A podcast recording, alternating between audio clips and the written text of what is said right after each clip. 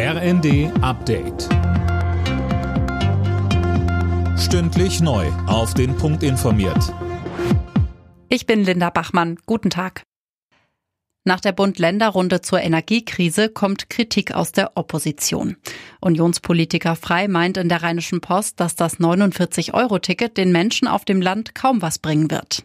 Anders sieht das CDU-Kollege Daniel Günther. Der Bund hat zumindest eine Milliarde für den ÖPNV-Ausbau zugesagt, sagte uns Schleswig-Holsteins Ministerpräsident. Es wäre wünschenswert gewesen, dass der Bund uns hier noch stärker unterstützt. Aber auf jeden Fall für die nächsten zwei Jahre ist jetzt hier schon mal eine Zusage erfolgt und genauso, dass wir uns äh, auch fürs Jahr 2025 dann noch mal zusammensetzen. Aber gute Botschaft für die Bürgerinnen und Bürger. Der ÖPNV in Schleswig-Holstein wird unterstützt und es gibt ein bundesweit gültiges Ticket.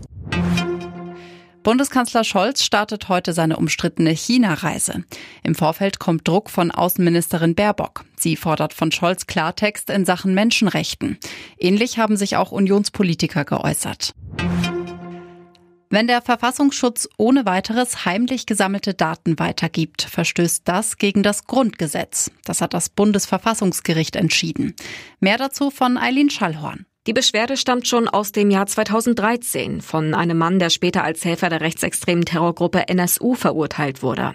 Jetzt bekam er also Recht, weil die Regelung zur Datenweitergabe beim Inlandsgeheimdienst gegen das Grundrecht auf informelle Selbstbestimmung verstößt. Mit Einschränkungen kann der Verfassungsschutz zwar bis Ende nächsten Jahres so weitermachen wie bisher, dann muss allerdings eine neue Regelung her.